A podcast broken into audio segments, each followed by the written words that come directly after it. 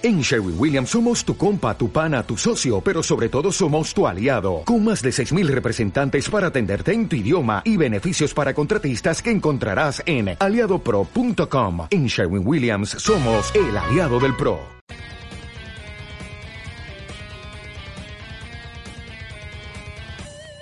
Un saludo muy especial a todos los aficionados en un episodio más de la Afición Podcast. Los octavos de final de la Eurocopa ya culminaron y ya están listos los cuartos de final con muchas sorpresas. Suiza eliminando a la campeona del mundo Francia con un gran partidazo. República Checa llevándose en el camino a Países Bajos. También Dinamarca ganando y con buen fútbol tras un durísimo golpe de Christian Eriksen, su compañero, el apoyo que les ha servido de motivación y pues Austria también llevando al límite a Italia, Croacia exigiendo al máximo España también Inglaterra eliminando contundentemente en tiempo regular a Alemania y Ucrania dando la sorpresa eliminando a Suecia. Vamos a empezar uno a uno los partidos que se realizaron, empezando con el primero que fue Gales con Dinamarca. Como lo mencionábamos, Dinamarca golea sin problemas a Gales. 4 a 0 le gana Gales en Ámsterdam. También el segundo partido que se jugó ese día en Londres fue Italia versus Austria. Italia que fue exigida al máximo tras ir empatados en tiempo regular 0 a 0. Austria lo llevó hasta los tiempos extra ganándole 2 a 1.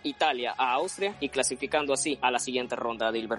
Una Dinamarca que vino de menos a más tras ese episodio que ya comentabas, que dio la vuelta al mundo por la situación de Christian Eriksen, que justamente ese partido inaugural para los daneses lo terminan perdiendo 1-0 contra Finlandia, luego terminan cayendo ante Bélgica, pero siempre proponiendo un gran fútbol. Injustamente se podría decir, cayeron en esos partidos, vapulearon a Gales que no pudo hacer prácticamente nada ante el gran poderío de los daneses, que ha, sido muy discreto en cuanto a, a, la fase de clasificación, pero que en esta Eurocopa, pues que por lo que ha demostrado, podría complicar al rival que se le viene en cuartos de final y por otro lado Italia, que ya tenía muchas victorias al hilo, todas ellas sin recibir gol, hasta que, claro, vino Austria y cortó esa racha, justamente comienza ganando el equipo austríaco, pero termina sucumbiendo ante los de Roberto Mancini, que en tiempo extra pues no dieron un partidazo, justamente ahí se dieron los tres goles, dos para Italia, uno para Austria, que termina dando el pase a cuartos de final a los italianos y que por supuesto termina con esa imagen de David Alaba llorando y de mostrando impotencia tras, tras no poder hacer más para su equipo. Así es también al siguiente día se jugaba el Holanda-República Checa en la ciudad de Budapest, Países Bajos. Partía como favorita, pierde ante República Checa, que dio el campanazo. Aprovecharon también la expulsión de The Light, un 0-2 y clasifica República Checa a cuartos de final en el otro partido que también se jugó ese día, Bélgica-Portugal en la ciudad de Sevilla. Bélgica por la mínima le gana al campeón actual de Europa. Portugal es eliminada. CR7 se queda sin marcar el gol que sería el récord de selección nacional y quien podría ser también su última Eurocopa.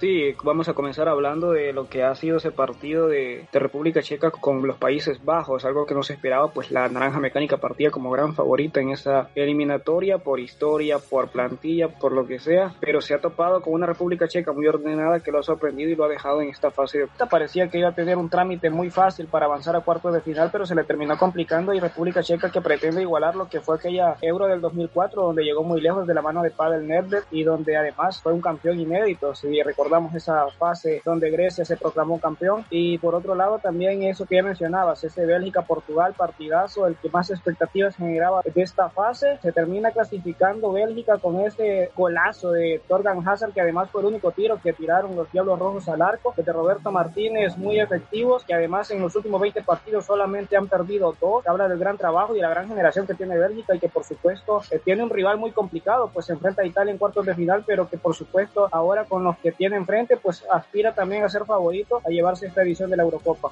Sin duda alguna, pues Bélgica elimina al campeón y habrá nuevo campeón al día siguiente en la ciudad de Copenhague. Croacia enfrentaba a España, un 3 a 3, un partidazo. Hubo muchos goles, ya que en ese partido España perdió una ventaja de dos goles. Croacia le empató 3 a 3 en el tiempo regular, llevando el partido tiempo extra, donde España le gana 3-5 y se clasifica a cuartos de final. España ya está en la siguiente fase. También horas después se jugó el Francia-Suiza, también otro partidazo donde hubieron muchos goles. Francia, la campeona del mundo, se queda en el camino tras que Suiza lo llevó al límite. El partido lo iba ganando en medio tiempo Suiza con 1 a 0, pero luego en el segundo tiempo Francia se pone en ventaja 1 3 y Suiza le termina remontando, llevándolo a tiempo extra y luego posteriormente a penales donde lo ganan los suizos 4 a 5. La campeona del mundo es eliminada, también la campeona de Europa es eliminada, dos grandes favoritos que iban al título también, Dilbert. Lo que ya decías de Suiza, eliminando en penales a Francia en un partidazo, un verdadero partidazo. Se adelanta Suiza con ese 1 a 0, que falla un penalti Ricardo Rodríguez, luego se pone por delante Francia con ese 1 3 y termina sucumbiendo en los últimos minutos para emparejar el partido y no hacerse daño en el tiempo extra y en la fase final, pues claro, más contundente Suiza que tras la falla de Kylian Mbappé se terminó llevando la victoria y por supuesto avanzando a cuartos de final. De España que vino de menos a más, complicándose en, los primeros dos partidos, pero después goleando a Eslovaquia y bueno, también goleando aquí en, este partido a Croacia, pero sí que la tuvo muy complicada. Primero porque comenzó perdiendo, pero que después se supo reponer hasta que, claro, llegaron los goles de Orsic y de Pasalic que llevaron el partido a emparejarse en los 90 minutos y que posteriormente en los tiempos extra lo terminó sentenciando la Furia Roja. Y ya para finalizar, el último día se jugaba en la ciudad de Londres, Inglaterra versus Alemania, donde Inglaterra le gana en los 90 minutos 2 a 0 a la selección alemana y la selección alemana se queda en el camino y también horas más tarde se jugó en Glasgow, Suecia versus Ucrania, donde Suecia queda eliminada, Ucrania le gana en tiempo extra 2 a 1 para clasificarse así a la siguiente ronda, Dilber. Sí, y sorprendente que en el grupo de la muerte, donde estaban Francia, Portugal, Alemania, compartiendo grupo con Hungría, en ninguna de esas tres grandes selecciones pudo clasificarse más allá de los aguas. Portugal cayó, Francia cayó y ahora termina cayendo Alemania frente a una gran Inglaterra, que además ha llegado hasta instancias sin recibir un tan solo gol. Dejaba ciertas dudas en defensa antes del torneo, pero vaya que las ha intentado y ahora es la única selección que se ha mantenido sin recibir un tan solo tanto en contra. Y, y por otro lado, lo que ya decía, el equipo de Andriy Shevchenko, que llega por primera vez a una fase de cuartos de final de una Eurocopa y está a demostrar el gran trabajo que ha venido realizando el entrenador con esta gran generación de futbolistas ucranianos, mayoría del Shakhtar Donetsk y del Dinamo de Kiev, que ha sabido reponer, terminando como mejor tercero, pero claro, dando mucha pelea ahora a Suecia, que, que parecía que era el que se iba a clasificar, pero vaya, ahora Ucrania se va a enfrentar a Inglaterra, todo lo que nos espera de aquí en adelante en la Eurocopa son tremendos partidos.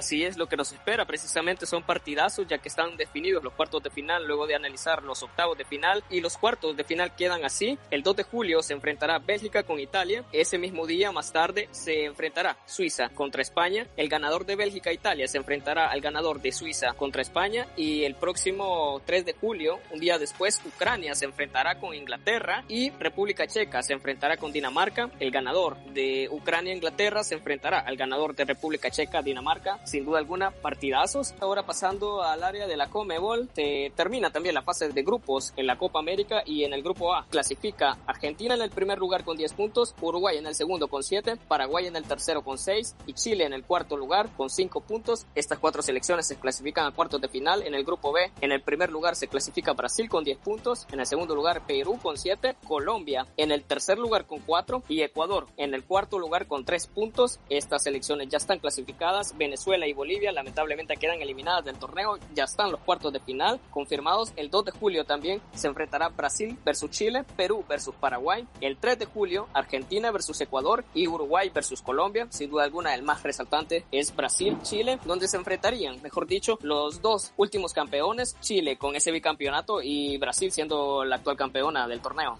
Sí, una rivalidad que ya viene de años y que hace recordar también lo que fue en el 2014, donde precisamente Brasil termina eliminando al cuadro chileno. Desde ahí pues ha venido esa rivalidad con Chile, que además, como ya decías, bicampeón de la Copa Centenario en, el año 2015 también campeón, y también la campeona defensora Brasil que busca revalidar su título y apunta a ser la gran candidata a quedarse, a, revalidar el título y a tener un bicampeonato. Por otro lado también Uruguay, Argentina que quieren complicar las cosas y que también este, por otro lado lo de Argentina, que podría significar el primer título de, de Messi con la selección absoluta de Argentina. Un gustazo, Dilber, como siempre. Como siempre, un gusto y será hasta la próxima.